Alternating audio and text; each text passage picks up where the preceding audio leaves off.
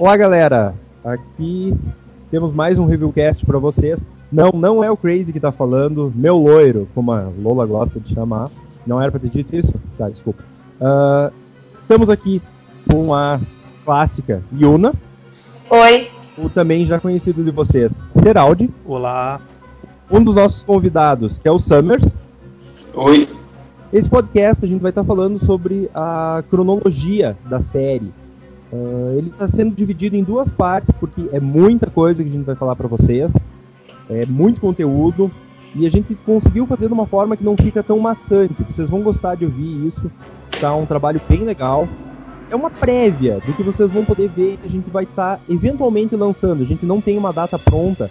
Uh, lançaremos uma linha do tempo da série para vocês poderem sempre estar tá dando uma visitada, uma consultada quando acharem necessário. E, bom, ao contrário do que muita gente pensa, o marco inicial da história do Resident Evil não é a fundação da Umbrella ou a descoberta do vírus progenitor, e sim a formação e a fundação da Tricell, que apareceu no Resident Evil 5.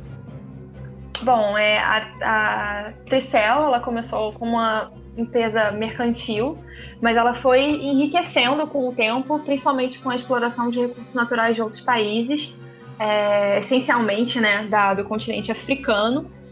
E é, no século XIX, o Henry Travis, né, que é um dos membros da da família fundadora da Travis Trading, né, fez uma viagem para a África e aí ele reuniu dados da fauna, da flora, de costumes de tribos é, que viviam é, no continente africano, né? E esses dados foram muito importantes é, para dar continuidade ao crescimento da Travis Trading, né, que é o nome inicial da Tricel. Bom, até que nos anos 60 é, essa empresa passou a se chamar Tricel, né? E formando né, um conglomerado de três divisões: a divisão de exploração de recursos naturais, é uma divisão de exportação e a divisão farmacêutica, né, que a gente vê mais em Resident Evil 5, inclusive a Excel é a diretora executiva dessa divisão.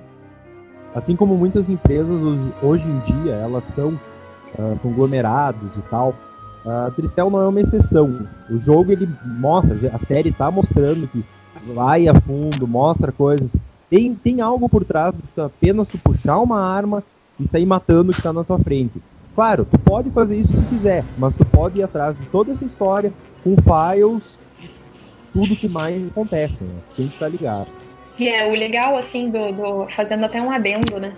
O legal disso tudo é que, assim, embora Resident Evil 5 seja muito criticado, assim, pela, pela ação desenfreada, né? Que meio que começou em Resident Evil 4 e assim, Resident Evil 5 deu uma guinada muito maior nisso.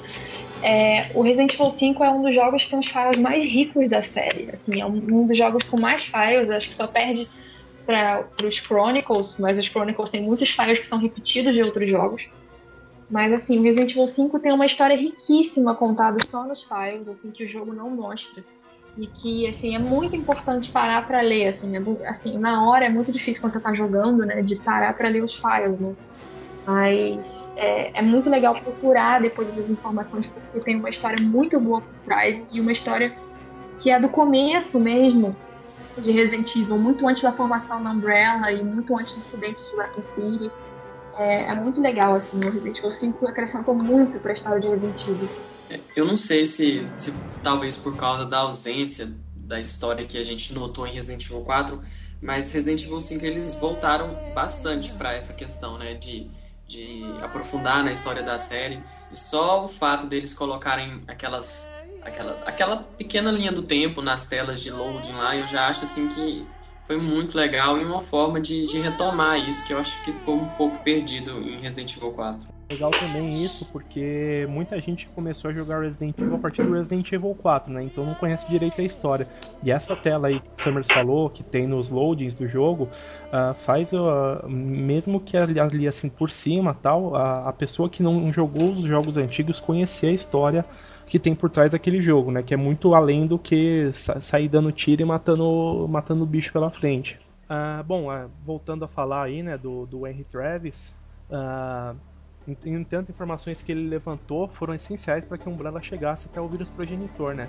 A enciclopédia com informações sobre a África desper despertaram o interesse do Spencer uh, E ele, junto com o Edward Ashford e o James Marcos, fizeram uma expedição ao continente para pesquisar justamente aquelas informações contidas no, no livro do Henry Travis, né? E isso essa expedição da, dos três aí, do Spencer, do Ashford do Marcos, aconteceu em 1966. Chegando na África, eles encontram o Jardim do Sol, que é onde é cultivada a flor Sonentrep. Uh, e essa flor, posteriormente, descobriu-se que ela era a, a ela era que continha o vírus progenitor, né? Isso foi uh, aconteceu em dezembro de 1966.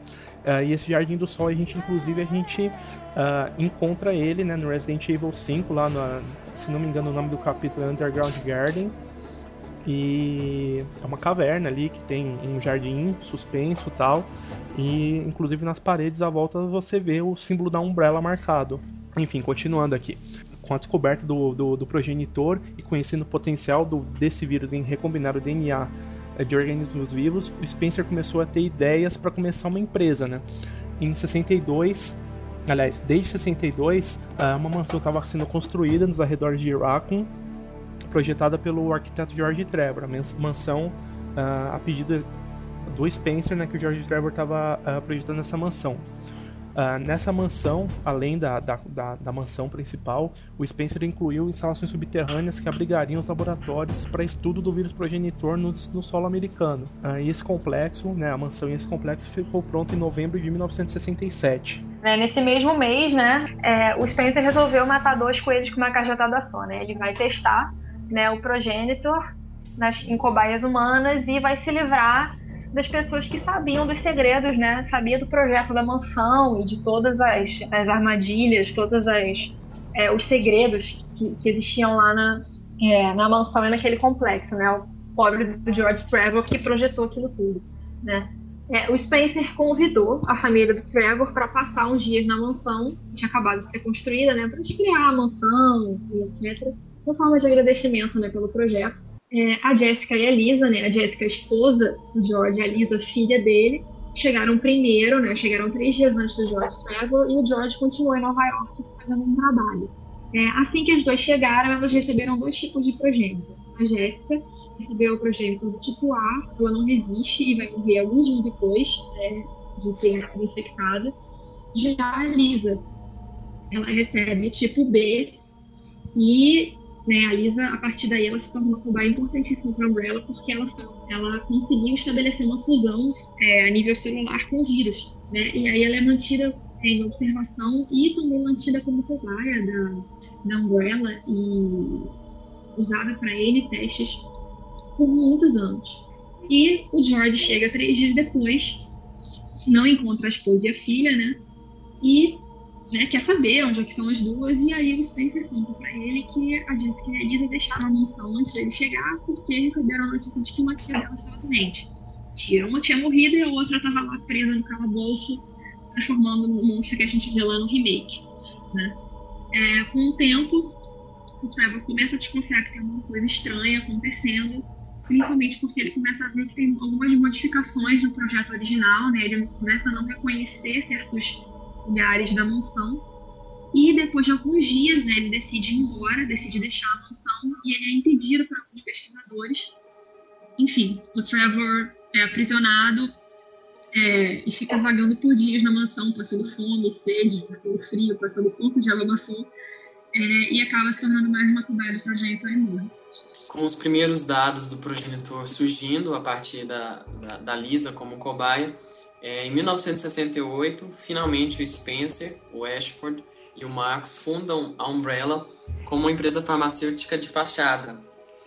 É, para todo mundo, a Umbrella seria uma empresa farmacêutica, para as outras pessoas, para todo mundo seria uma empresa farmacêutica, mas para eles a, a, o interesse era fazer armas biológicas. Mas além disso, tinha um plano secreto só do Spencer, só, somente ele sabia disso, é, dos três fundadores que seria a questão do projeto W, que visava a formação de uma raça de seres humanos superiores, tendo o próprio Spencer como, como Deus, né? Elefanti, é, Elefantíase no ego dele, então.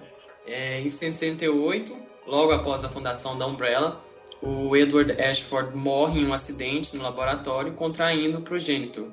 E ele é sucedido pelo seu filho, Alexander Ashford, pai da Alexia e do Alfred, que a gente conhece em Resident Evil Code Verônica. E.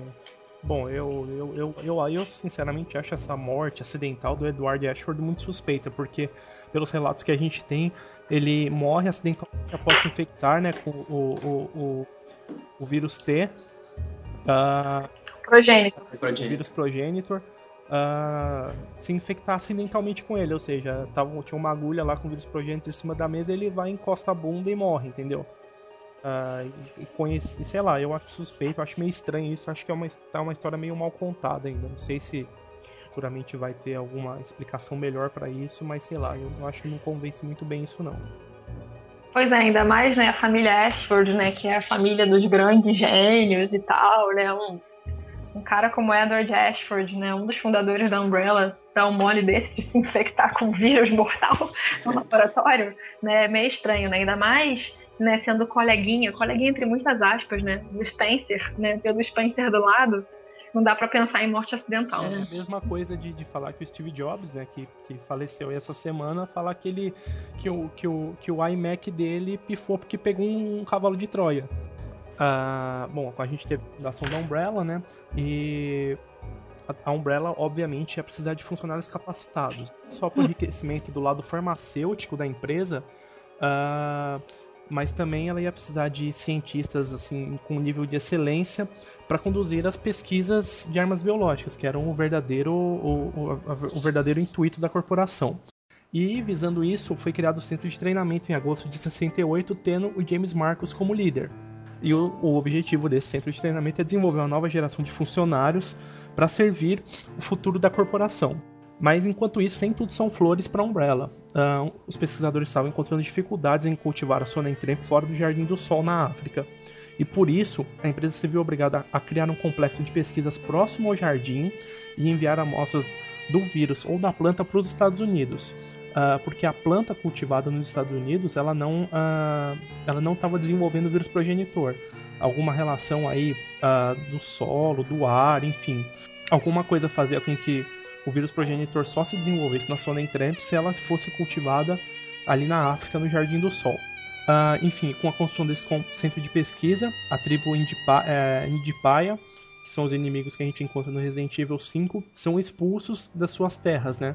Uh, e é essa tribo que cultivava inicialmente essa planta e usavam ela nos rituais tribais que eles tinham desde a gente não sabe. Uh, e meio que paralelo a isso, né, a esse centro da Umbrella que foi criado na África, em volta ali do, do, do Jardim do Sol.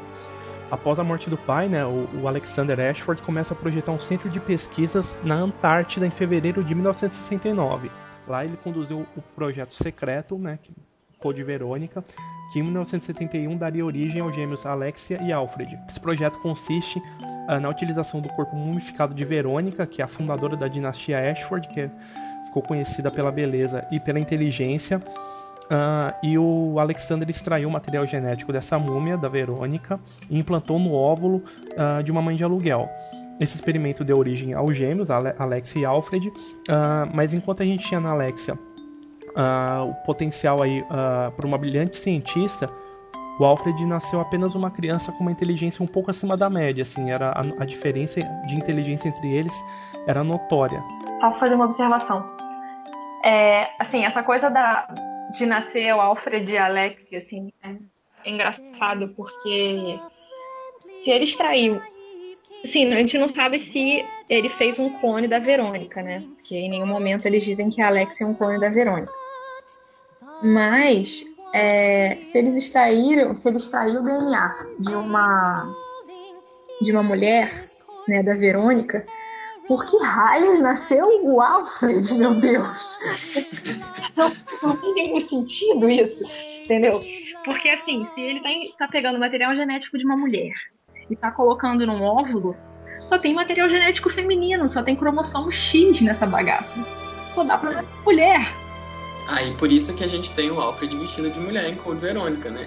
tá explicado. Ele então. tem o cromossomo X meio suprimido, porque não é assim. né? Não faz sentido. Quem tava coletando a amostra fez alguma mistura, alguma coisa que não devia. Alguém meteu a mão, pra não dizer outra coisa. Esses acidentes laboratoriais aí. É, em 1977, a gente tem o surgimento aqui de duas figuras que vão marcar a história da Umbrella, que é o Albert Wesker e o William Birkin. Os dois, muito novos ainda, o Wesker com 17 e o Birkin com 15, eles entram para o centro de treinamento e de cara já mostram um grande potencial. É, nesse meio tempo, o James Marcos desenvolve o T-Vírus, né, que, é, que é o vírus mais conhecido da série. É, e ele faz, ele desenvolve o T-Vírus tendo o progenitor como base e misturando o progenitor com o DNA de sanguessuga. É, ele nomeia esse primeiro derivado bem sucedido da linha progenitor de T, de Tyrant, e inicialmente ele mantém esses dados em segredo.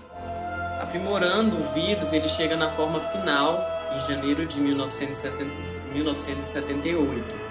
É, os primeiros experimentos dele com o T-vírus foram com sanguessugas, gerando um comportamento coletivo, chegando ao ponto delas limitarem a forma do próprio James Marcos, como a gente vê em Resident Evil Zero com o Lead Zombie.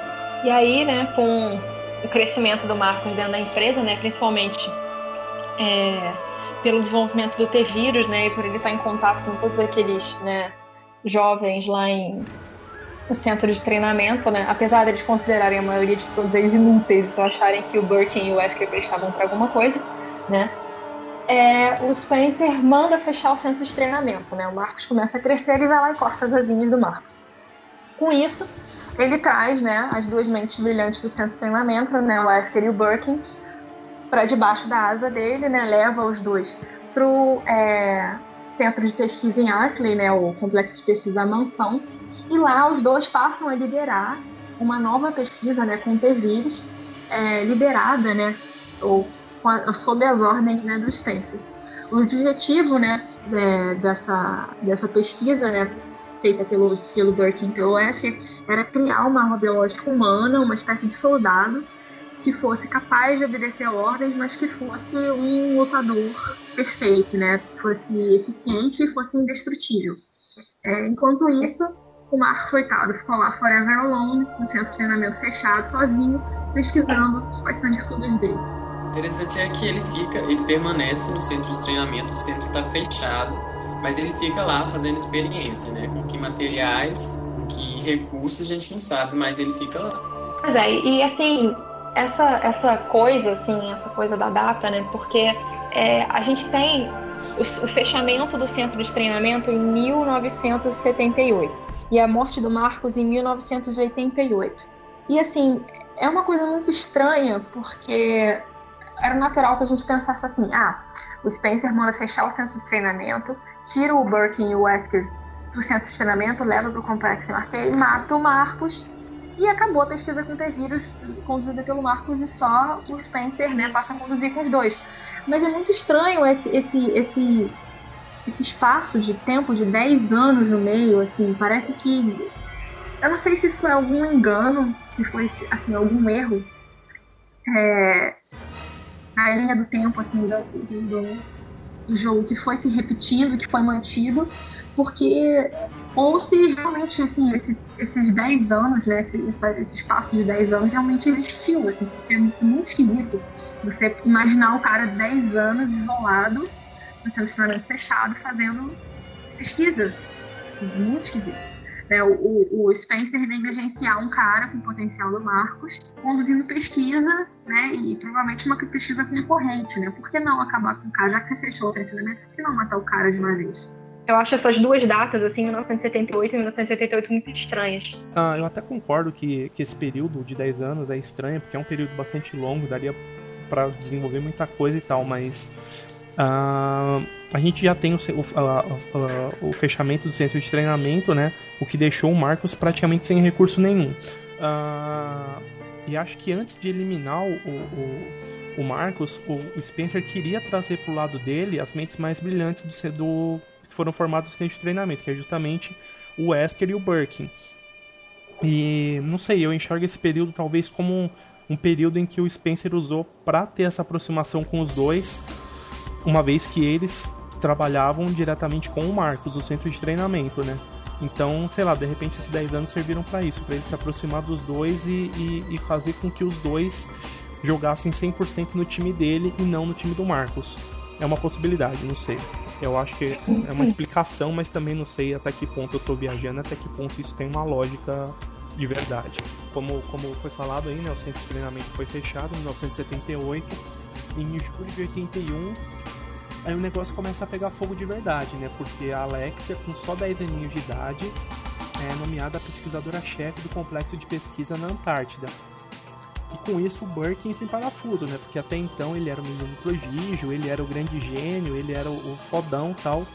Só que aí surge uma garota, uma menininha, muito mais nova do que ele e com um potencial enorme, né? Muito maior do que o dele. Além de ser, né, com nome nobre, filha do dono e manipulada geneticamente. Ou seja, o, Birkin. O Birkin é. Dentro, dentro do, dos, dos três prodígios que a gente tem aí nessa, nessa época, né? O Wesker, o Birkin e a Alexia o Birkin é, o, é tipo o proletário, né? É, é um povão, porque a gente tem a Alexia, que é filha do dono, é modificada geneticamente. A gente tem o Wesker que veio do, do, do, projeto Wesker Children. E a gente tem também. E a gente tem o Birkin, né? Que é um. Que é um cara que conseguiu chegar onde ele chegou por méritos próprios e não por ser modificado geneticamente ou por ter recebido um treinamento fodaço quando era criança. Então eu assim, olha, apesar de tudo, eu acho que de todos eles, quem tem mais mérito mesmo, assim, mérito no sentido da palavra é o, é o Birkin, né? É, o único que é gente como a gente, né? Apesar de não dar para considerar um cara que é pesquisador-chefe de um centro de pesquisa com 17 anos, você pode considerar gente como a gente, mas se você olhar da perspectiva assim do Sheldon, talvez ele é gente como a gente. Mas sim, né? Ele é o único, assim, entre muitas aspas, ser humano normal, né?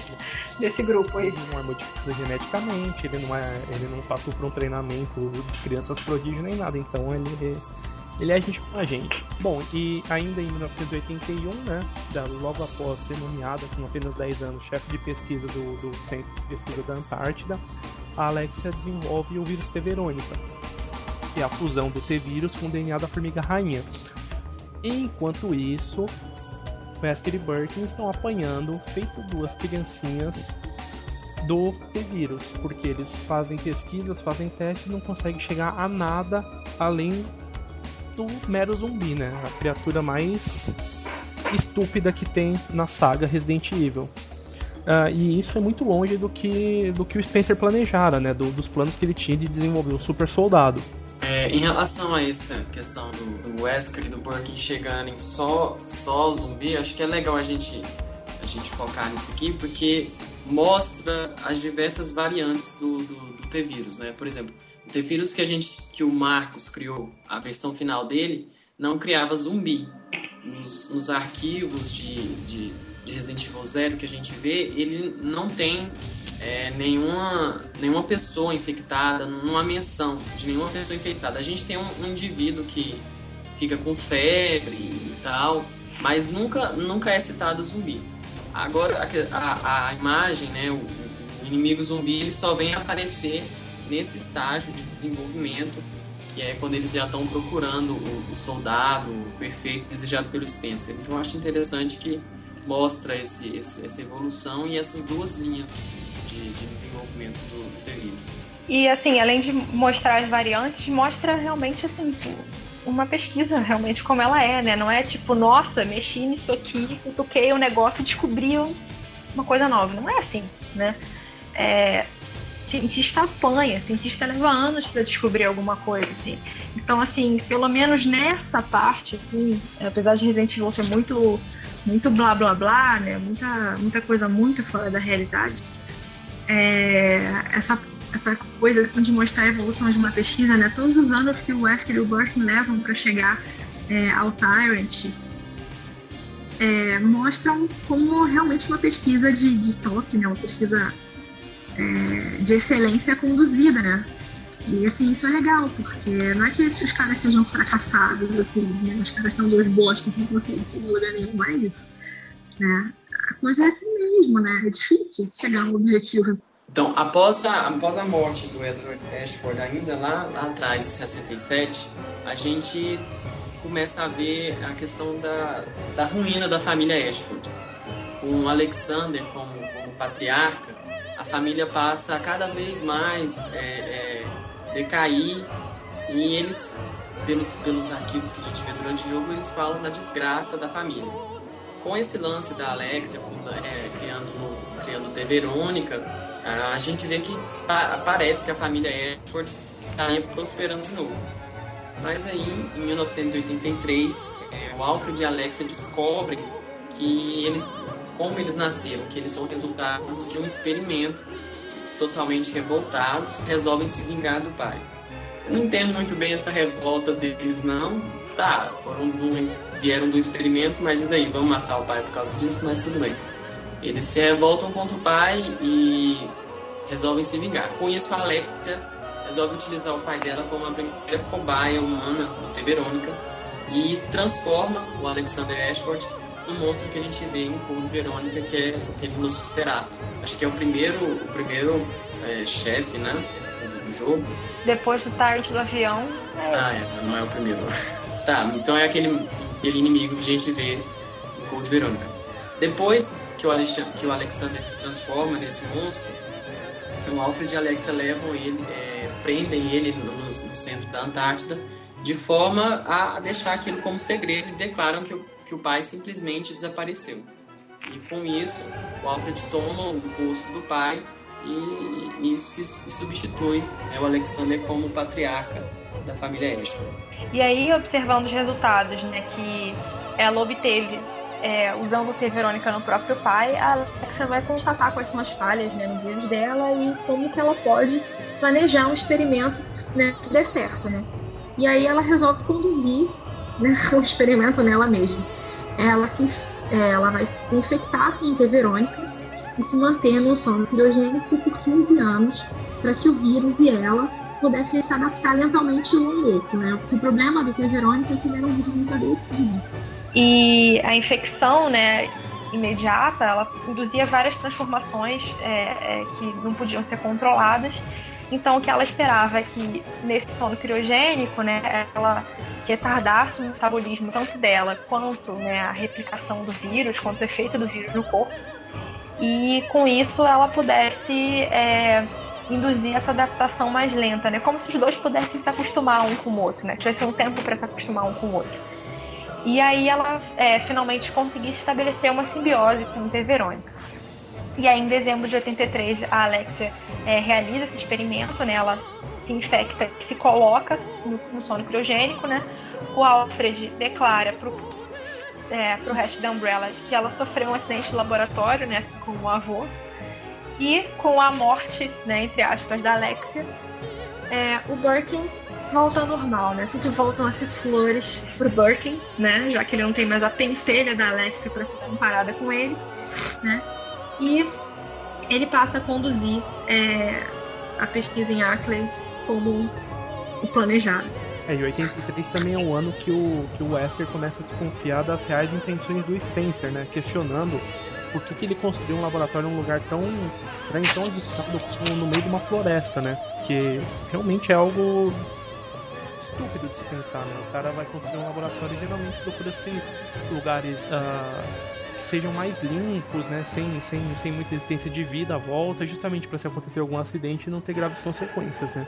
Olha o Ashford aí, né? Que fez a, fez a base na Antártida, né? no meio do nada, no meio do gelo, só tem urso polar. O máximo que ele ia conseguir é fazer ursos polares zumbis. Mas, são inimigos interessantes, ursos polares zumbis. Mas é, enfim, o ideal mesmo é quando você tem um material biológico de risco é manter isso isolado, né? Tipo, uma floresta não é o lugar ideal para conduzir esse tipo de pesquisa.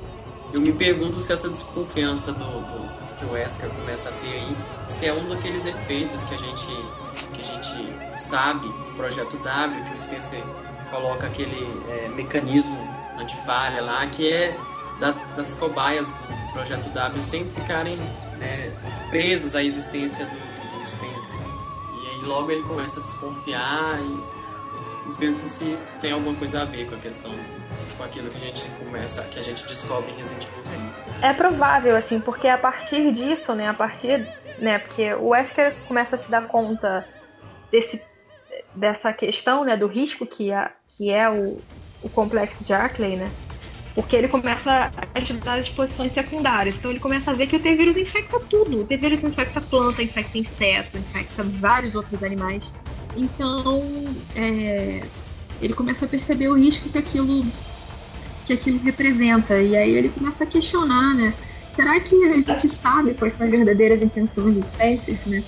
E aí talvez, né, isso, ou seja, né, esse, aquele mecanismo de fazer com que as crianças Wesker sempre estivessem é, correndo atrás do Spencer ou tivessem algum tipo de, de fossem muito aguçadas assim, com relação a, a saber o que Spencer planejava, etc. Mas assim, isso acho que mostra que por que, que o Wesker é a criança Wesker diferente das outras, né? Pode ser a criança Wesker diferente.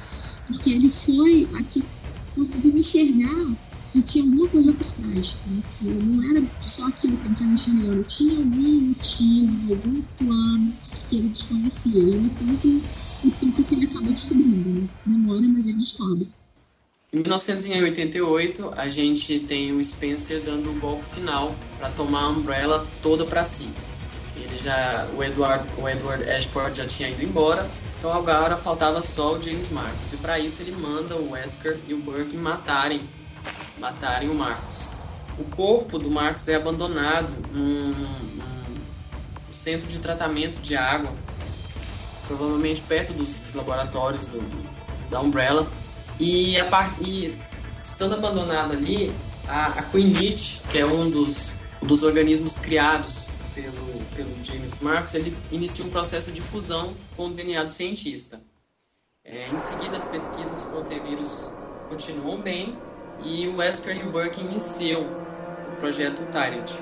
É, os dois cons conseguem finalmente criar uma arma biológica inteligente e capaz de obedecer a ordens, mas o projeto ainda apresenta um problema, que é, é, é questão de poucos indivíduos serem adaptados o suficiente para gerar um Tyrant. Burke então passa a tentar produzir uma variante do T-vírus, outra, né? Outra variante do T-vírus menos nociva ao cérebro do hospedeiro, mas ainda assim a coisa não funciona muito bem. É, e, e, e na tentativa de chegar a uma, uma, uma, variante menos nociva, uma forma do T-vírus uh, ser mais facilmente assimilado pelo corpo do hospedeiro, eles partem por uma alternativa meio desesperada que é o parasita N-alpha, que estava sendo desenvolvido por um laboratório francês da Umbrella. Uh, o Spencer mexeu uns pauzinhos a pedido do Wesker e uma amostra do N-alpha foi entregue uh, no centro de pesquisa de Arkley, Uh, o parasita tinha um grande problema que era matar na maior parte das cobaias. Uh, e a fim de tomar uh, a liderança do, no, no, projeto, né, que estava sendo chamado de Projeto Nemesis, o Wesker e o Burke pretendem contornar os problemas do parasita injetando ele na Lisa Trevor, que, parece, que aparentemente resistia a tudo que era, que era injetado nela. Né? A gente teve, ela foi injetada com o progenitor, com T-vírus, com, com ebola, enfim, com uma série de, de vírus e ela resistiu ela sobreviveu a tudo. Injetando o, o N-alpha na Lisa, não só ela sobreviveu a, a, a essa infecção, mas ela também uh, dominou o parasita, né, que, que algum tempo depois desapareceu por completo do, do organismo dela. E após esses testes, uh, o Birkin uh, chegou à, descoberta do D-Virus no, no, organismo da Lisa. Com a descoberta do D-Virus, um novo projeto foi iniciado e o Birkin abandonou o projeto Tyrant para se focar somente no, no, no projeto D-Virus. Uh, o projeto Tyrant, né, foi passou para as mãos do John, que é o, o suposto namoradinho da Ada, uh, que assumiu as pesquisas em Arkley. Uh, nessa época, o Birkin foi transferido né, do, do, do, centro de pesquisa de Arkley para o centro de pesquisa da Umbrella, que funcionava em, na cidade de Raccoon mesmo, ali, aquele centro de pesquisas que a gente tem acesso pelo, pelo esgoto, que fica embaixo da delegacia no Resident Evil 2. E o John, que tomou, uh, que passou a ser, que foi nomeado o chefe de pesquisa do projeto Tyrant, também foi uh, assumiu as pesquisas do centro de pesquisa de Arkley. Apesar do, do posar como fodão, dele ter descobrido os G-Vírus, a gente vê que foi uma puta uma puta sorte dele, né? Porque eles injetaram tudo que, que, que já colocaram a mão na Lisa e do nada surge aquele vírus ali e ele toma aquilo para para estudar. E para quem não sabe, fica aí com é, curiosidade, aquele olho, aquele olho grande que, que virou a marca registrada dos, dos inimigos infectados pelo, pelo G-Vírus, que é, seria um, o próprio Birkin e o Curtis Miller em Resident Evil Generation, também tem na Lisa, né? Fica, ela também desenvolve um daqueles olhos lá, para quem tiver o remake aí pode olhar. Então já faz essa ligação. Né? Ela tá desenvolvendo esse vírus aí. E assim, a gente meio que entende, talvez, não sei nem se essa foi a intenção da Capcom, mas por que, que o G-Vírus é um vírus tão bizarro, né? Por que, que ele gera uma criatura tão bizarra? Ele é meio que uma mistureba de um monte de vírus, assim. Provavelmente, é, assim, isso assim, até acontece na, na verdade, assim, na realidade, é que quando você tem infecção concomitante né, de vírus diferentes, eles podem se misturar e formarem um, um vírus diferente, uma variante de um vírus. E isso é até o caso, por exemplo, do, da, gripe, da, da gripe do frango, por exemplo. Né, que foi, foram dois vírus da gripe que se misturaram e geraram um outro tipo de vírus. Mas assim, é, como ele, ele meio que deve agregar características de vários outros vírus, do progenitor, do T, é, pode ter agregado parte do parasita. Então, assim, é, o G-Vírus pode ser tão violento, né, tão, tão imprevisível, justamente para ele ser resultado de uma mistura completamente louca, né.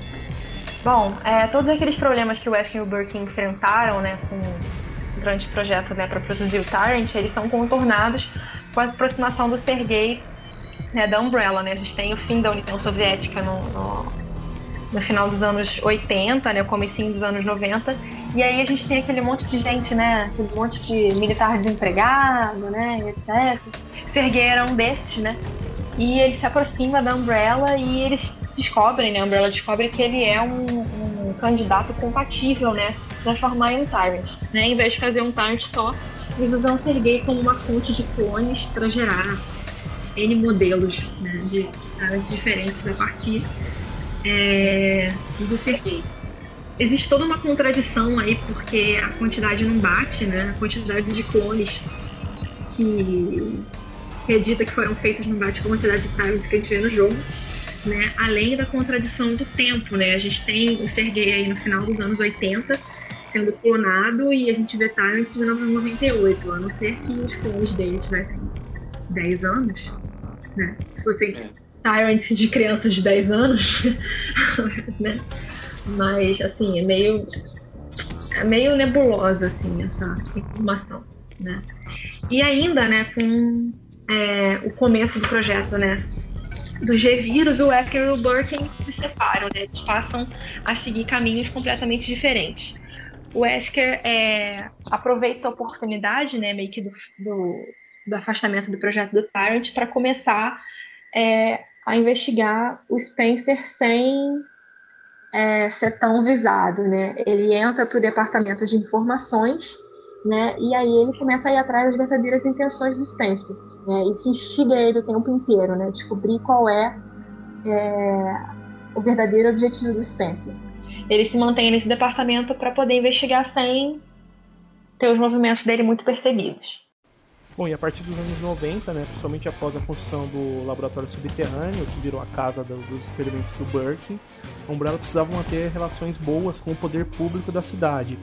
Uh, a empresa tinha laços muito estreitos com a prefeitura uh, através de doações de dinheiro para obras e empreendimentos na cidade, como por exemplo a reforma do Hospital Geral. Uh, e para evitar investigações da polícia, a Umbrella passou a subornar o Brian Irons, que já era o chefe de polícia na época, uh, e se tornou um amiguinho da Umbrella, recebendo dinheiro dela para fazer vista grossa para tudo que a, a, empresa farmacêutica fazia.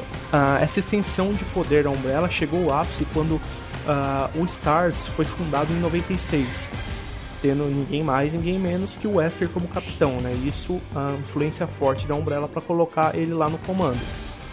O grupo era mantido com investimentos de iniciativa privada, principalmente da Umbrella uh, esse grupo de elite foi formado para agir em casos, de, uh, casos extremos, como por exemplo terrorismo, uh, crime organizado, emergências difíceis para a força policial comum. Enfim, a, a, é meio um batalhão de operações especiais. Fazendo uma comparação bem, bem por cima assim, é o, é o BOP, é, é, seria o equivalente ao nosso BOP aqui.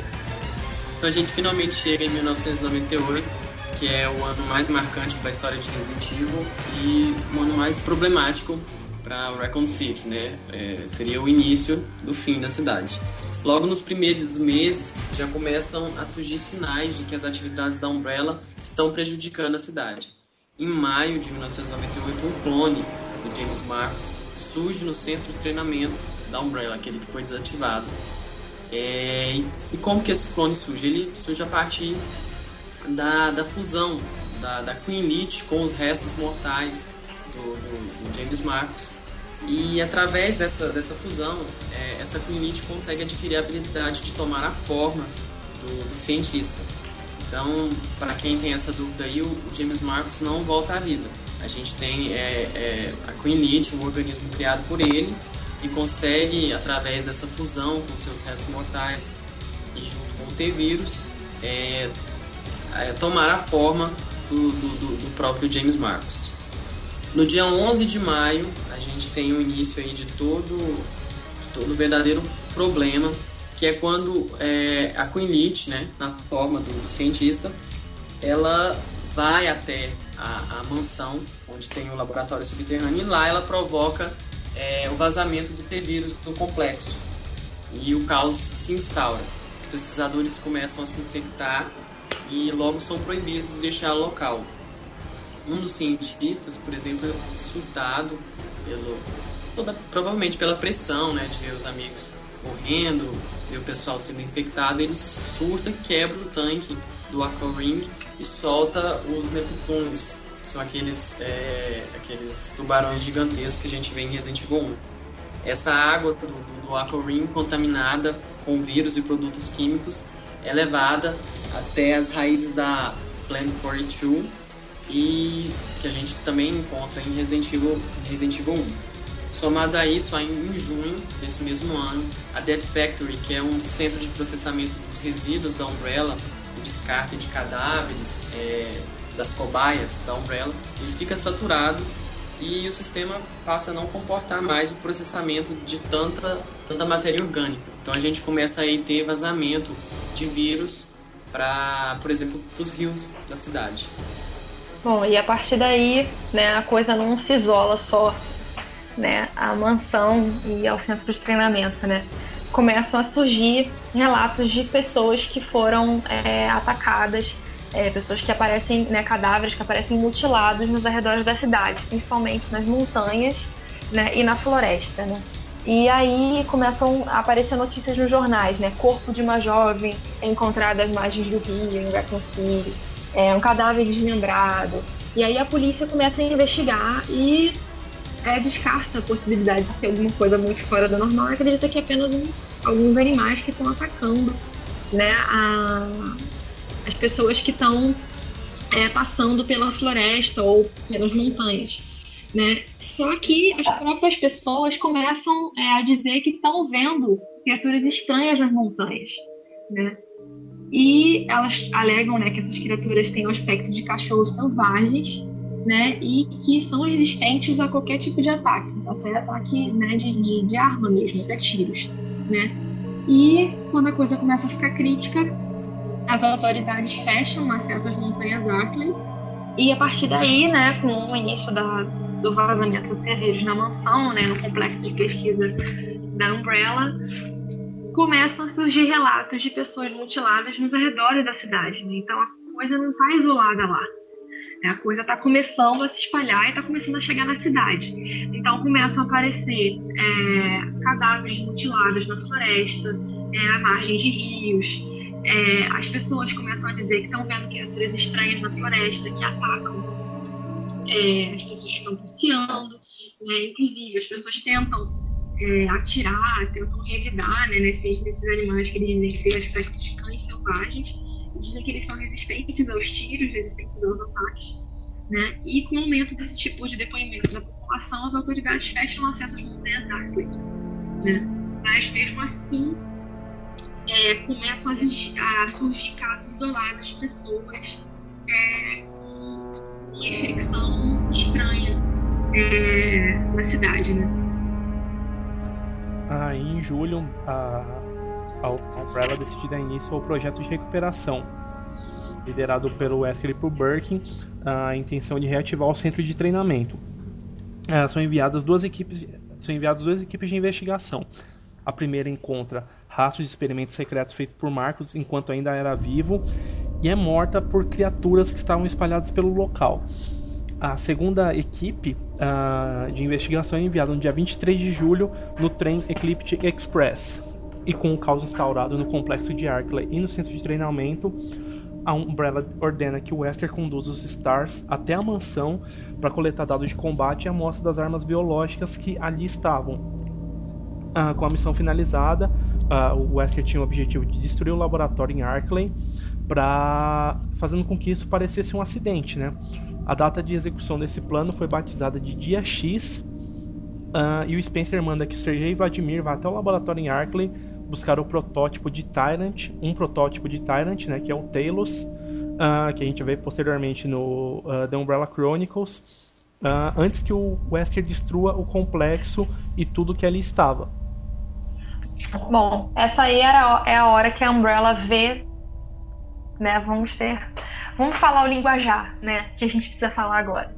A Umbrella vê a merda que aconteceu e fala, fudeu, o que a gente vai fazer? né?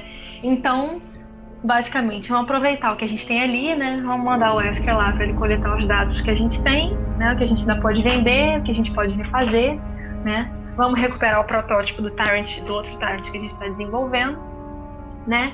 E aí a gente explode tudo, taca fogo em tudo, ninguém viu, ninguém sabe o que aconteceu, né? A gente vira as costas e sai assoviando como se fosse com a gente, né? Basicamente no dia 23 de julho, é, Wesker ordena que a equipe Bravo dos Stars vá até a floresta investigar os incidentes que vinham acontecendo ali.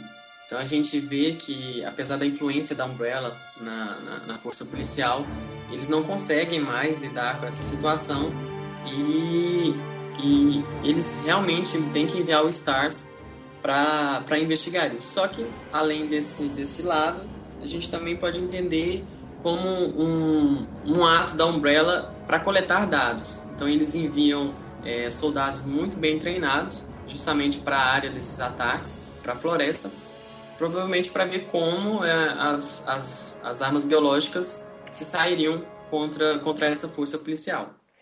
O helicóptero do Bravo tem uma falha mecânica e cai na floresta. E aí a gente logo começa com, com a história de Resident Evil Zero.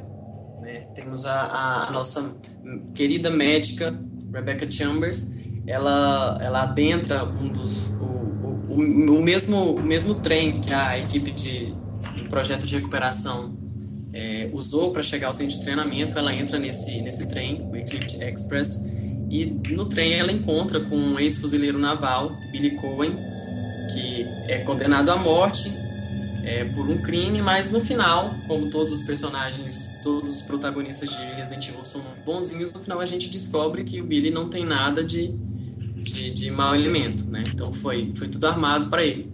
Então eles passam aí é, essa, essa madrugada, início, madrugada do, do dia 23 de julho, é, na floresta. Eles passam pelo, pelo trem, pelo Eclipse Express, e chegam até o centro de treinamento e ali eles encontram a, o clone do Marcos, a Queen e ficam na, na, naquele, naquele vai e vem, tentando, tentando sair, tentando se salvar. Né? Então, é, até que, preocupados com o que está acontecendo, com medo que o incidente desse centro, do centro de treinamento chegue ao público e destrua suas carreiras, é, o Wesker e o Birkin começam a traçar planos distintos. O Wesker vai obedecer às ordens da Umbrella para coletar os dados de combate, mas decide guardar esses dados de combate para si mesmo, enquanto Burke realmente tenta acabar com esse, com esse incidente, ativando o sistema de autodestruição do centro de treinamento. Bom, e aí, né, como o Birkin tem os planos dele de explodir o centro de treinamento para né, tentar acobertar o que está acontecendo, principalmente porque a Queen Elite ameaça né, é, levar é, a culpa da Umbrella a público, né? Porque a Elite meio que carrega a vingança do Marcos, né? Que é super estranho, mas ela carrega a vingança né, pela morte do Marcos. E ela ameaça os dois, né, que vai levar aquilo ao público e etc. E aí, enquanto o Birkin quer explodir o centro de treinamento, o Wesley tem que voltar, né? E ele faz um caminho bizarríssimo, né? Pelo centro de treinamento para poder chegar para a floresta, pela floresta, e aí sim chegar ao meio termo. Bom, e aí o Wesker, é, ele, ele sai do centro de, de treinamento, né? E volta para RPD para convocar a equipe Alpha, né, entre muitas, entre muitas aspas aí, para se resgatar a equipe Bravo dar continuidade às investigações. Mentira, né? O Wesker queria dar mesmo continuidade é, à coleta de dados, né? Então, é, o Wesker meio que se dá conta de que que o navio da Umbrella estava afundando. É, como o próprio Wesker diz, né? Como é, para se livrar daquele navio, né? Que a Umbrella tinha se tornado, né? Aquele navio afundando, né? É, ele decide abandonar o navio e a melhor forma, né? Abandonar o navio com o que tem dentro, né? Então, é, ele vai pegar essas informações para vender essas informações para uma ou para entrar para uma corporação rival ou para vender essas informações, ganhar um troco, sei lá. Então a gente tem o Wesker levando a equipe alfa dos Stars para coletar uh, esses dados de combate para a mansão em Arclay. E a gente tem todo o desenvolver da, da, do, do, enredo de, de, Resident Evil 1. Né? A gente tem é, os Stars descobrindo que, que a Umbrella tá, tá ligada com todos os acidentes que estão acontecendo. É, eles descobrem que ela é responsável, que, que tudo que está acontecendo ali é, é provém de um vírus e que a Umbrella é responsável por, por esse vírus.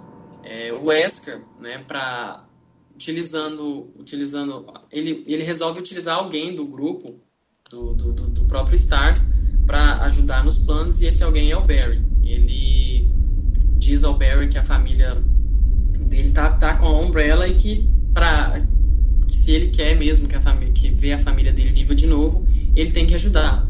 Então a gente tem todo esse, esse desenvolvimento e a gente uma, uma, parte muito importante disso que é o, o, plano do Wesker, o plano final do Wesker, que seria qual? É, ele injeta em si um vírus experimental entregue por, pelo Birkin e ele permite que uma das armas biológicas mais mortíferas da Umbrella, o Tyrant T-002, o ataque e logo após a sua morte, o vírus o trairia de volta à vida. E voltando à vida, o Wesker teria melhoras no seu sistema muscular, no seu sistema circulatório, que daria a ele poderes sobre-humanos. Por que, que ele faria isso? Ao fingir-se de morto e ter sua morte confirmada pela equipe, né, que voltaria para a cidade, que realmente volta, é, os, os, quatro sobreviventes finais, final, finais, o Chris, a Jill, Barry e a Rebecca, é, confirmando a morte dele, o Wesker poderia sair de cena e permanecer nas sombras enquanto ocorresse a queda iminente da Umbrella. Então, após roubar todos os dados de combate das armas biológicas da Umbrella, ele poderia vender isso para futuros compradores. E essa, é, apesar dele achar que isso é um plano dele, essa infecção do, do Wesker com o vírus experimental fazia parte do, do, do projeto W, né, criado pelo Spencer. É, e isso era só mais uma etapa, uma etapa desse plano. Então, apesar de a gente, a, o Wesker pensar que isso é, é, foi uma ideia dele, a gente sabe que, na verdade, sempre teve o dedo do, do Spencer por trás disso. Então, é enquanto... O imperador. Oi? O imperador ele é o imperador no Guerra nas Estrelas. Ele Sim. tem controle mental no Wesker e vai lá, e mata. Vai dar tudo ele, certo. Ele sempre tá por trás de tudo, né? Incrível. Então, enquanto os Stars tão, é, lutam contra o Tyrant, o Wesker foge da mansão e a gente né, finaliza aí. Ele sobrevive à, à explosão, mas ninguém sabe. Vale lembrar também né, que o Wesker sai ele sai com alguns dados da mansão, né? Porque ele consegue até entrar para para uma outra empresa depois. Mas é, ele é impedido né, de acessar os dados da Umbrella pouco antes da mansão explodir por um bloqueio que o Sergei faz né, no sistema de dados é, da Umbrella e aí o Wesker tenta logar para roubar os dados e é, o sistema o sistema de inteligência artificial não deixa né, acessar os dados devido né, ao estado, estado de emergência e tal, o acesso aos dados está bloqueado. E aí o Wesker fica muito pé da vida, né, deixa a mansão de explosão. Né, e aí, enfim, isso vai desenrolar para uma outra para uma outra parte da história. Ah, bom, após o incidente da mansão, né, a explosão, ah, os Stars, membros que sobreviveram, retornam até a cidade e apresentaram um relatório da, da missão deles nas montanhas.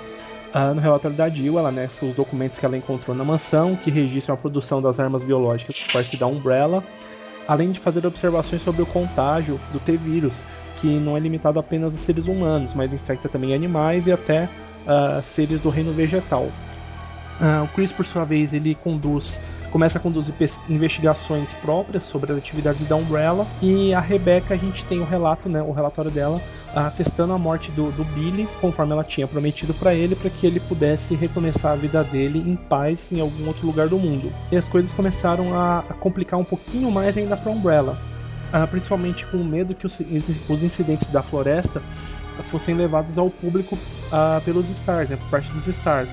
Em agosto de 98, o William Birkin ordena que o Brian Irons uh, monitore as atividades deles, dos Stars, e paga 10 mil dólares para que ele, uh, para que o, o, o, Brian Irons uh, impeça as investigações sobre o incidente da mansão, para impeça que elas continuem.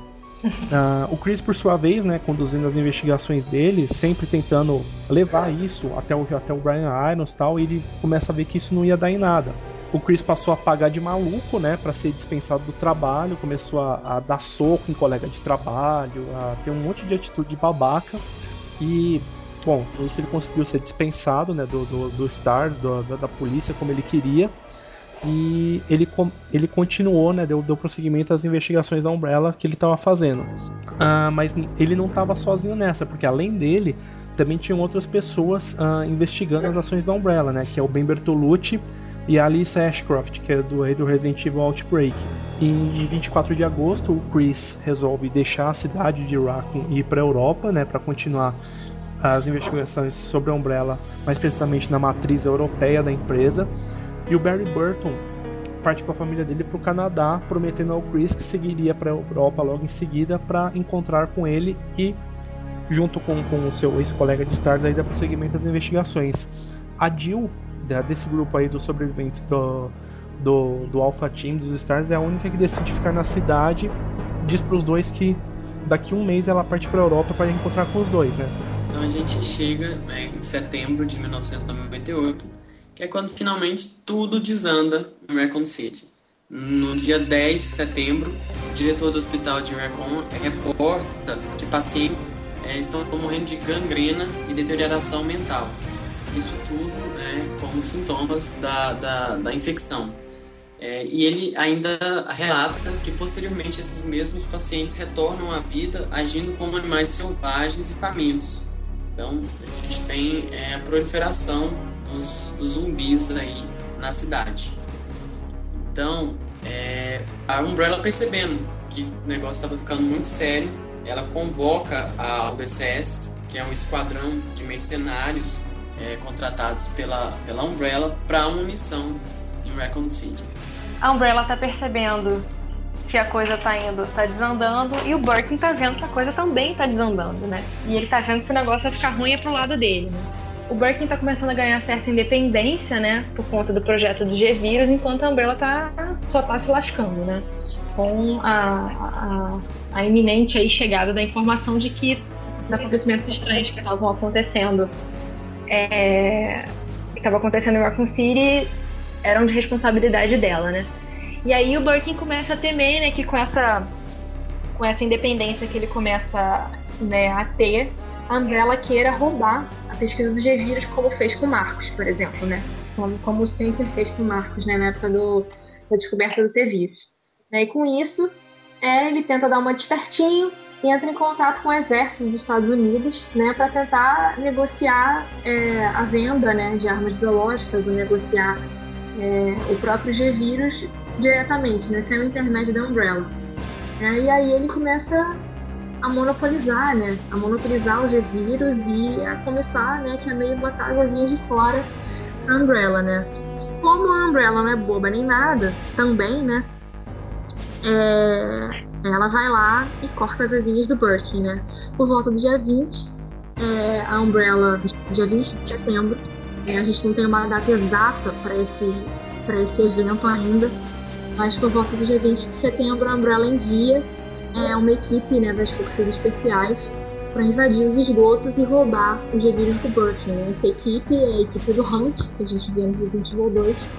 Né? E aí, quando a equipe chega, quando essa equipe tática chega no laboratório, acaba acontecendo um estresse do momento, né? Acontece um desentendimento e o Bucky acaba sendo alvejado, né? Por vários tiros de metralhadora. Uma morte bem estúpida, né? É, verdade. extremamente estúpida. Ela praticamente é uma morte estúpida. É, tipo, uma lata caiu no chão, eu atiro em você. Hum. Basicamente isso. Né? E aí o Birkin tem a ideia mais brilhante de toda a carreira científica dele, que é se infectar com G-vírus, né? Por que morrer, né, furado, feito uma peneira? Não, vou morrer feito uma, uma massa, né? Uma massa nojenta com 300 mil olhos e tentáculos, né? O resto não precisa ser citado, né? É, o resto, aquelas comparações com outras regiões anatômicas, a gente. né? E aí ele, o Birkin se infecta com o G-Vírus para prevenir a morte dele, né? Mas, né, entrando aí numa questão meio filosófica, não pede morte nenhuma porque aquele monstro já não é mais o Birkin, né, há muito tempo, né? E aí, como não é nada, nada tão ruim que não pode ficar pior, né? Murphy tá ali presente sempre que ele pode. O Birkin, transformado, ataca os membros da equipe do Hank, né? que estavam portando lá uma maleta cheia de amostras de, de T e de G-vírus.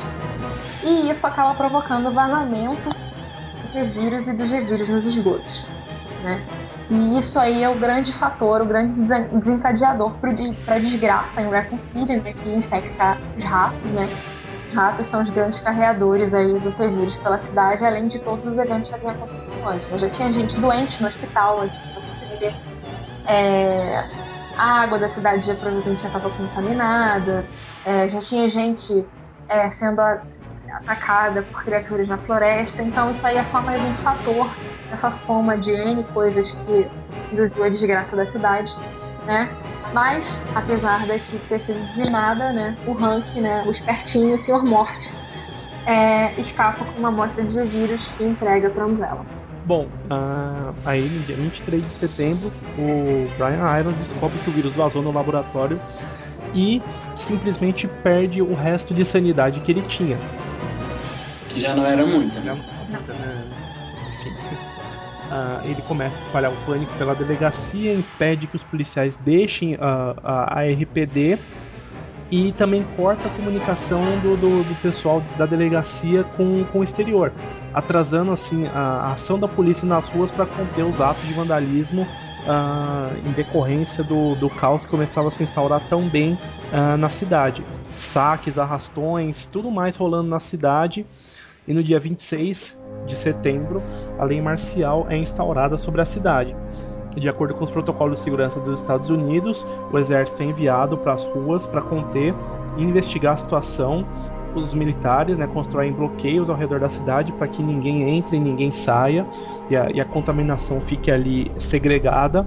E por conta desse bloqueio, a maioria das pessoas não teve a chance de sequer uh, se salvar, né? Como foi o caso da família do, uh, do Curtis Miller, de The Generation a, a OBCS chega na cidade, os soldados acham que o objetivo deles, na verdade, é ajudar os sobreviventes, mas o objetivo é outro, né? Que a gente tem esse objetivo revelado pelo Nikolai, o grande estrela aí desse grupo da UBCS, e o objetivo deles, na verdade, é eliminar as testemunhas chaves, como a Dio, enfim, como sobreviventes, uh, e coletar dados de combate das, das armas biológicas que estão soltas pelas cidades. E inclusive a gente vê o Nikolai fazendo isso no Resident Evil Outbreak ao coletar sangue do, do, do Thanatos, né, o Tyrant, que a gente encontra em Outbreak.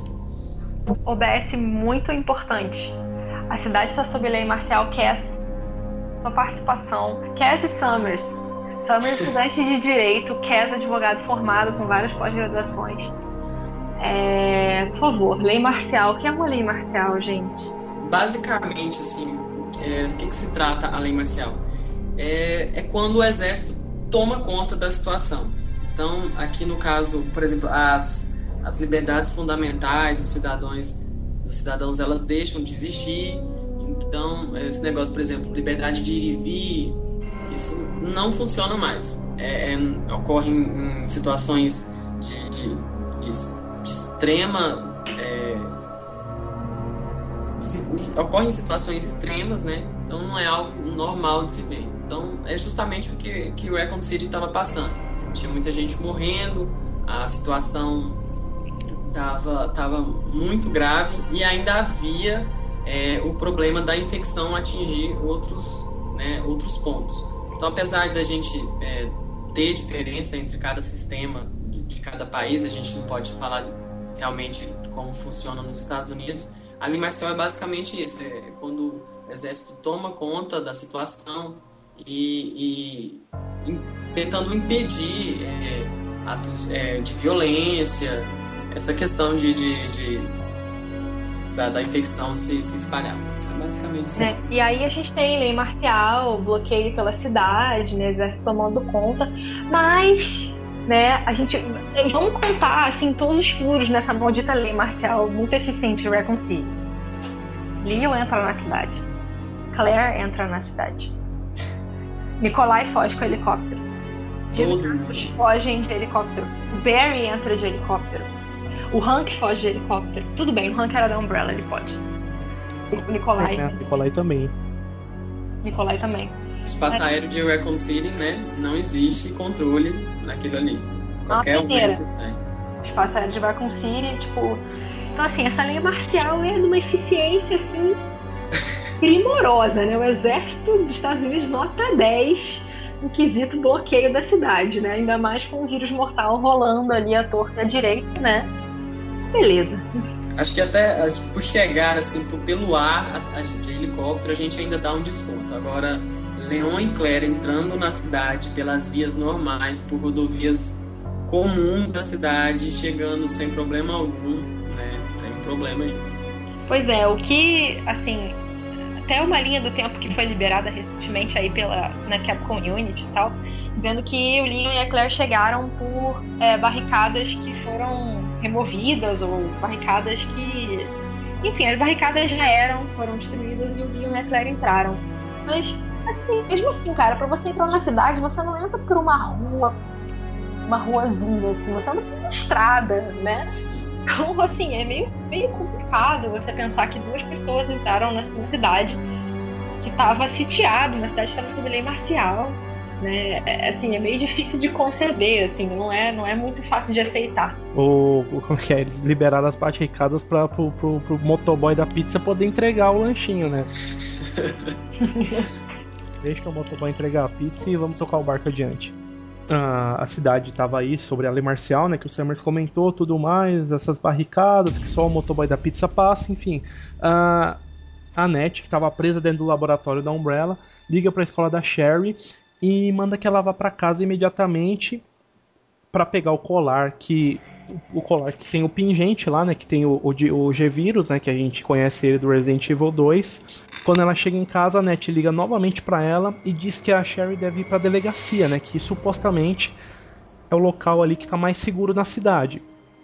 Mas isso não foi uma ideia das mais brilhantes, porque a RPD estava infestada de zumbis e outras criaturas.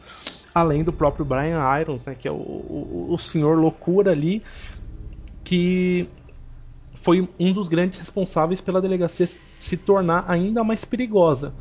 Então, aí a partir do dia 27, a parte do, da força policial que não morreu dentro da delegacia começou a agir de verdade nas ruas para tentar uh, combater uh, a população que estava se tornando zumbi, mas também não foi algo que deu muito certo. Inclusive é aquela cena linda da abertura de Resident Evil 3, né? A polícia é, combatendo os zumbis na rua. Memorável. É, a polícia sendo praticamente esmagada né, pelos zumbis, porque a gente vê eles atirando, atirando, atirando e os zumbis continuam indo em diante, indo à frente em direção a eles. Já estava ali num, num, num, num ponto irreversível da situação. E por estar nesse ponto irreversível da situação, no dia 28 a Jill decide que né, finalmente é hora dela ir embora de, da cidade. Né? De, também muito esperto da parte dela, porque a cidade já estava sob lei. Demorou, né? Até o motoboy que entrega pizza já tinha ido embora essa hora. Mas eu acho assim, pelo menos que a Jill, ela. Assim, não é assim. Sendo bem crítico, não é uma, não é uma atitude muito inteligente, mas eu acredito que ela. Assim, a vontade dela tenha sido ficar até o final. Né, até o ponto irreversível mesmo. Ela provavelmente não queria sair da cidade, somente porque ela estava investigando, né? Então, na hora alguém já tinha atacado a porcaria no ventilador e as hélices estavam jogando ela para todos os lados, né? Então era o momento certo para Jill descobrir alguma coisa. Então o momento ideal para ela descobrir, né, o que estava acontecendo era realmente durante o caos. Né? Ou talvez até mesmo por tentar é, salvar, né, o pessoal. Provavelmente ela, ela é uma policial, ela foi treinada para salvar isso, né? Então quando ela viu galera morrendo e provavelmente ela deve ter querido que é ficado ali para salvar esse pessoal. Então, justamente no dia 27, que aí morre todo mundo, né? Não, agora eu vou embora, já, já fiz a minha parte aqui.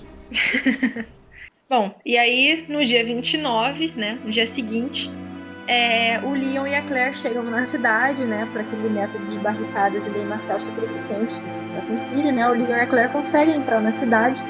É, o Leon, é, pro primeiro dia de trabalho dele, cara muito sortudo, né? Primeiro dia de trabalho dele, a cidade tem infestada por zumbis. E a Claire tá indo em busca do irmão dela, né? Que o Chris foi pra Europa em agosto.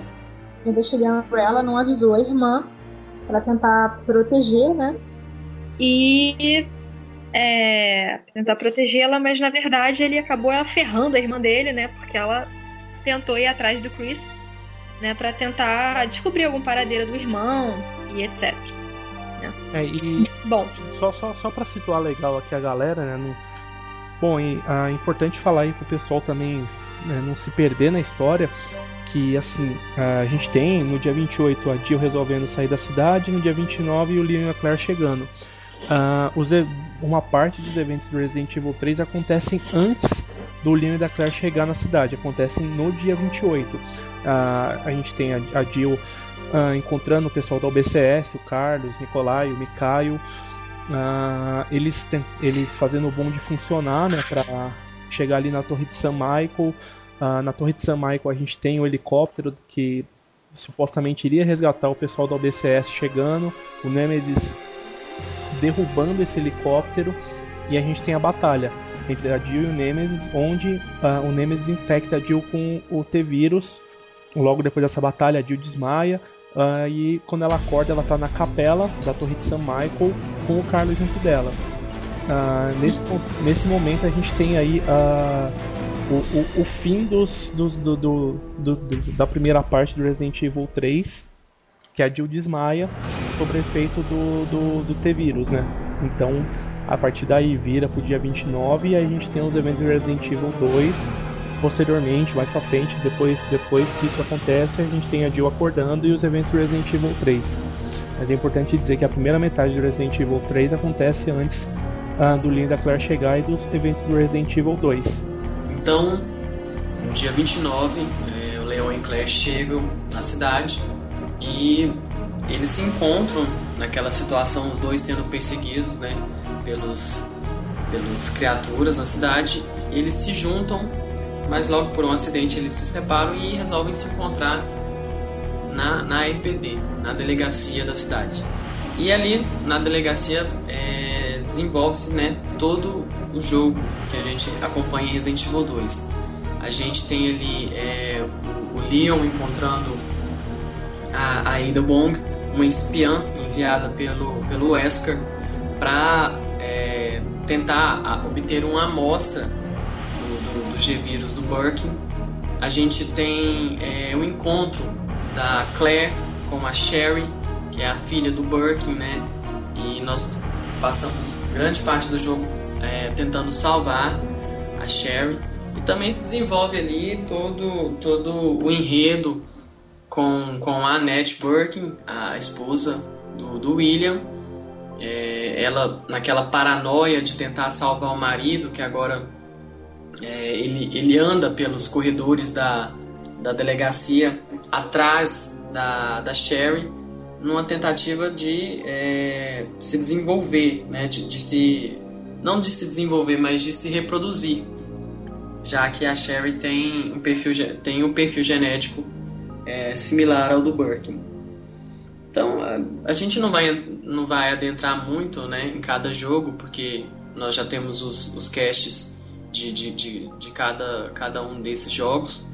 Então, é, no final, no fim do dia 29, na manhã do dia 30, finalmente é, a Claire e o Leon conseguem fugir da, de Recon City depois de passar pelo laboratório subterrâneo na cidade e eles destroem, eles conseguem destruir o, o, William e os dois conseguem fugir junto com, com, com a Sherry. A Claire ela segue é, sozinha para tentar ainda encontrar o Chris. E como a gente vê é, é, em Resident Evil The Dark Side Chronicles, a gente sempre soube que isso aconteceu, mas The Dark Side Chronicles veio para explicar isso de uma forma melhor. O, Leon, o Leon e a Sherry é, ficam sob a custódia do, do governo norte-americano, logo que saem da cidade. E é importante dizer assim que ainda dos eventos do Resident Evil 2, né, que a gente tem aí a mando da Umbrella, o Sergei Vladimir, ele libera o Tyrant T103, né, o, o, o vulgo Mr. X. Ele libera algumas unidades desse Tyrant na unidade de incineração P12A uh, ah, para eliminar sobreviventes e soldados das forças especiais americanas, as Spec Ops, que a gente vai ver também aí no, no novo jogo que está para sair, que é o Operation Raccoon City. E a gente vê resquícios dessa batalha no final de Resident Evil 3, uh, ah, quando a gente vai, uh, quando a gente está próximo de escapar da cidade com a Jill e a gente enfrenta o Nemesis na sua última forma, que a gente inclusive vê o Nemesis uh, comendo o corpo de um Tyrant T-103 e é ali naquele local onde a gente derrota o Nemesis com o uso da, daquela arma lá, o Hail Cannon, né, também conhecido como espada de Paracelsus. Uh, e ainda, né, o Sergei Vladimir, antes de deixar a cidade, ele tem como ordem a recuperar o computador UMF-013, que está no laboratório subterrâneo da cidade de Raccoon City, né, que esse computador uh, é o computador que contém todos os dados de pesquisas e, das, das armas biológicas e os dados de batalhas também coletados da, de todas as armas biológicas que já entraram em combate contra, contra forças, sejam elas policiais ou civis, que a Umbrella colocou para rodar. Ainda falando um pouquinho dos eventos do Resident Evil 2, né? Como o Summer citou aí, a, tem a Sherry, né? Que escapa da, escapa da explosão do laboratório junto com o Leon e com a Claire. Uh, a Sheriff termina o jogo junto com o Leon, eles são colocados sob proteção do governo. E o Leon, eh, a partir de então, ele passa a fazer parte de uma agência secreta do governo, né, dedicada à erradicação dos membros remanescentes da Umbrella. É engraçado que essa, essa entrada do, do, do Leon pro governo, é, pelo menos pelo que o Darkseid passa pra gente, é uma coisa bem forçada, assim, né? Tipo, é, você vem, a gente tem a, a, garotinha tá nas nossas mãos, a gente não vai liberar ela porque ela tem os anticorpos do vírus presentes no seu corpo. Então a sua, a sua, você tem duas alternativas: ou você trabalha pra gente, ou você trabalha pra gente. Eu acho muito, muito interessante a forma como eles colocaram isso. É, eles deixaram o Leon realmente ali sem, sem alternativa, né? E, e eles enxergaram também no Leon um, um, sujeito, um cara capacitado, né? Sobreviver, passar por tudo aquilo e ainda conseguir sobreviver. Enfim.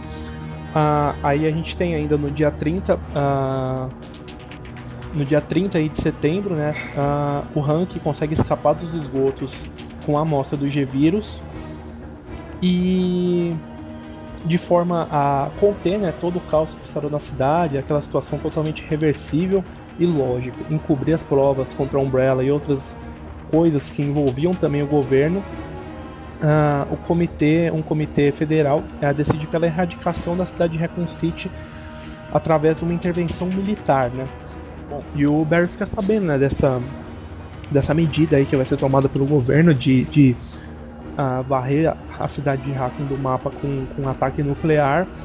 E decide ir até a cidade de helicóptero para resgatar a Jill, né? Ele sabia que a Jill ainda estava lá e sabia que ela tinha ficado na cidade, foi atrás da, da, da companheira dele, né?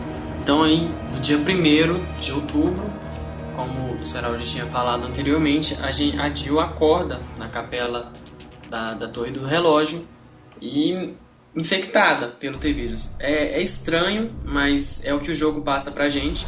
A Jill passa é, em torno de dois dias, né, é, desacordada e sofrendo os efeitos ali do vírus, mas a gente não tem uma explicação de por que a infecção não, não, não aparece nela.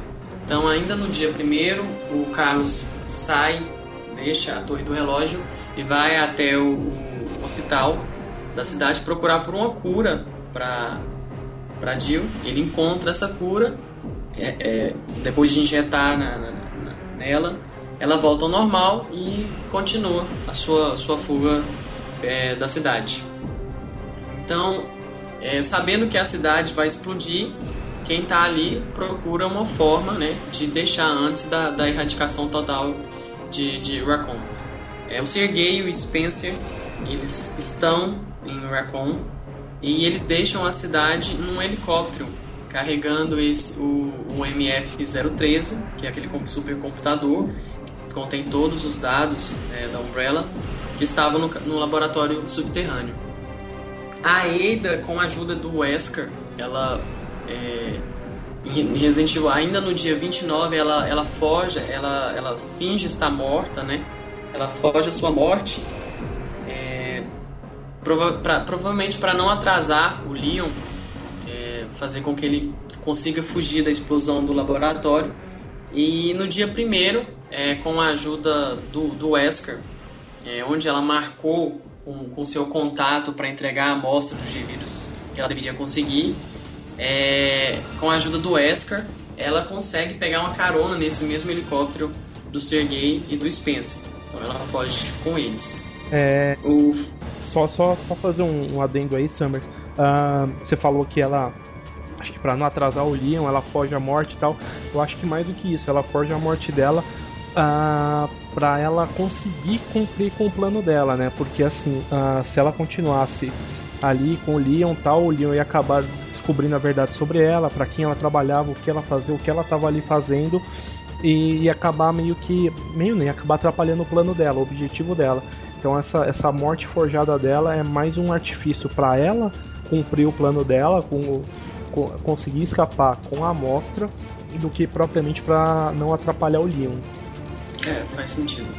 Para não atrapalhar ela mesmo, né, no, objetivo dela. Aí a gente tem a Ada, né? Ela chega aí ao, ao, ao como o Summer falou, com a ajuda do Wesker, uh, que fala para ela do, do, helicóptero do Sergei que está saindo da cidade. Ela pega uma carona nesse helicóptero, né? No, também no primeiro a gente tem a, a gente, bom, a gente tem a fuga de, da cidade de todo mundo que, que conseguiu sobreviver, né? Porque Após isso, a cidade explode. A gente tem o Frederick Downing, do Resident Evil Degeneration, fugindo, fugindo da cidade com amostras do vírus T e do vírus G, né? O Downing, para quem não sabe ou para quem não lembra, ele é um funcionário da Umbrella que aparece no Degeneration. Ele cabeça branca. Exatamente. A gente também tem a fuga do Nikolai, né, com o helicóptero, aquela fuga que inclusive ele confronta a Jill, é onde ele conta uh, toda a verdade pra Jill, fala que inclusive a Jill tem um preço altíssimo pela cabeça dela e tudo mais, mas uh, o Nikolai, para não uh, correr mais risco do que ele já corria, ele decide deixar a Jill para trás e foge. E a gente também tem a fuga da Jill e do Carlos da cidade com a ajuda do Barry, né? Após derrotar o Nemesis, eis que surge como num milagre, né? O Barry num helicóptero para salvar a Jill. É, é, foi a A Jill devia ter um GPS instalado na bota, né, que mostrava pro Barry onde ela tava. Até porque ela tem um GPS, ela tem um radar lá, né? Ela, na... ela tem um radar que mostra lá a aproximação do, do dos, é. dos, aviões, dos, do míssil nuclear que tá indo pra cidade, né? Mas o Barry, tipo, a série encontrou ela na mosca, assim. É. Tem coisas que só Resident Evil ensina para você. Então, enfim, né, nas primeiras horas da manhã do dia 1 de outubro, a gente tem a destruição de Recon City como parte do plano de erradicação do governo norte-americano. Bom, a cidade explode, a gente deixa toda essa, essa, essa parte da história de certa forma fica para trás e daí para frente se desenrola outras coisas, mas isso é assunto pro, por uma continuação desse pod que não vai ser hoje, né? Porque é muita coisa para falar de uma vez só, como a gente já falou na abertura do pod. Enfim.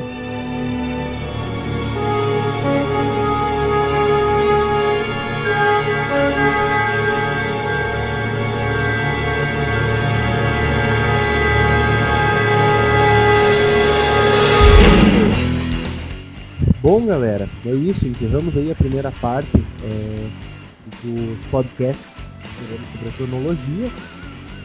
E fica aí um abraço para quem nos acompanhou. Possivelmente teremos uh, o Crazy de volta, o Cool também deve aparecer aí para o próximo podcast. Ou não, nunca se sabe. As coisas são uh, sempre mutáveis. E conforme a gente tem oportunidade, estamos gravando.